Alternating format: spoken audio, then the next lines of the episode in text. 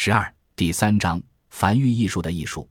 网站用户培育出的图片激起了我们的好奇心，即使有了全新的人造 DNA，我们也还没有意识到这些图片会变得如此生动且富有内涵。从某种意义上说，图三点三中的每一张图片都是一项独特的发现。同样需重点记住的是，图片孵化器网站的用户经常会利用彼此的选育成果。继续繁育新一代图片，例如图三点三中第二行中间的骷髅头图片就是这样选育而来的。它实际上是网站的两个用户以彼此发布的图像为亲本，繁育五次后得到的结果。因此，即使最后演化出惊艳图片的用户并不是白手起家，但他前面的用户一定是从头开始的。这意味着，最终所有的东西都可以追溯到最初随机的圆形斑点图片。这也会让你感觉到，所有这些令人惊叹的发现是多么难得。然后，故事开始变得有趣了。假设你想要在网站上繁育出一张类似法国埃菲尔铁塔的图片，你可能会觉得，只要登进图片孵化器网站，然后不断的选择越来越接近目标图片的图片来繁育。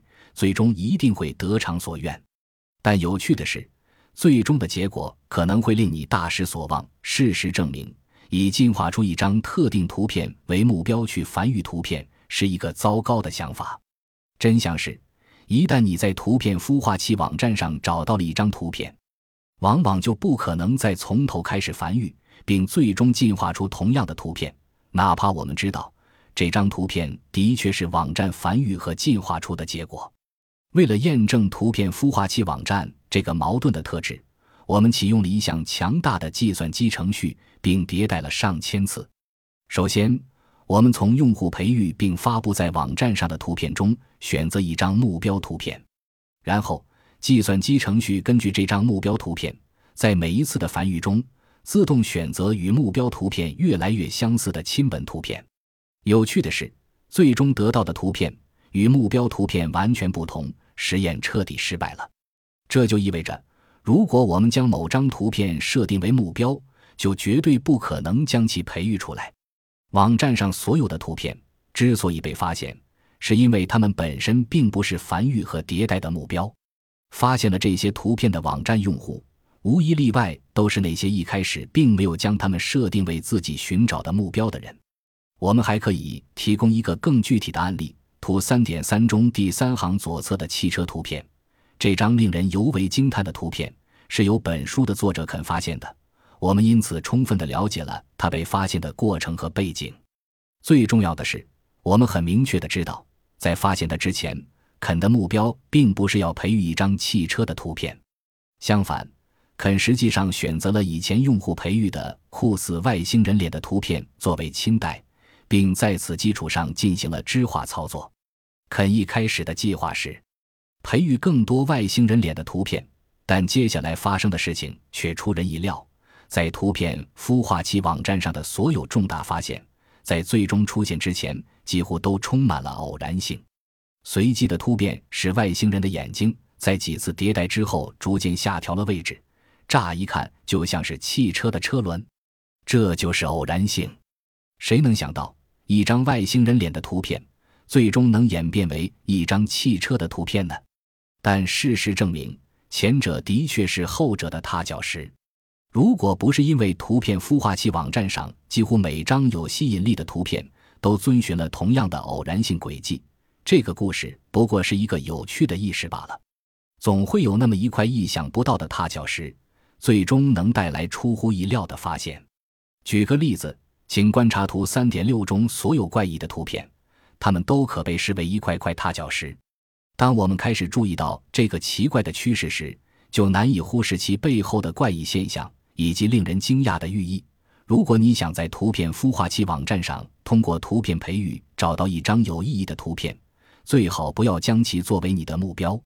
事实上，网站上的这些图片之所以能被意外发掘出来，是因为用户每次在网站上发布的新图片，都在不知不觉中成了其他人的踏脚石。演化出外星人脸图片的用户，从未想过他有一天会变成一辆汽车，而最终演化出汽车图片的用户也没有预料到这一点。没有人预测到汽车图片的出现，因此，有人进化出外星人脸图片，并将其分享到网站上是一件好事。如果没有这张图片作为踏脚石，也就不会有之后的汽车图片，甚至也就没有这本书了。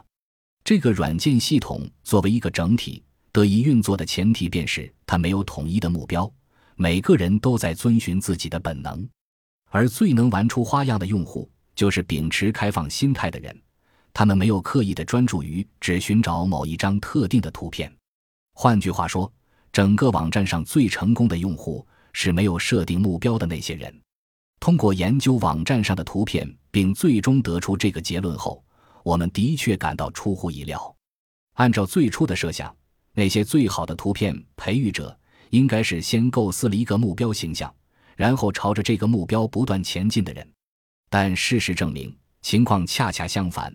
图片孵化器网站上最令人惊叹的发现，往往出自那些无任何事先规划者之手。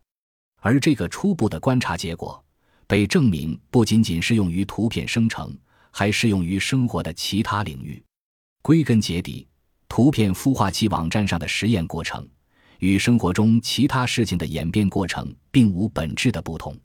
你或许有一些想要创造或实现的东西，于是你开始努力寻找能够达成目标的踏脚石。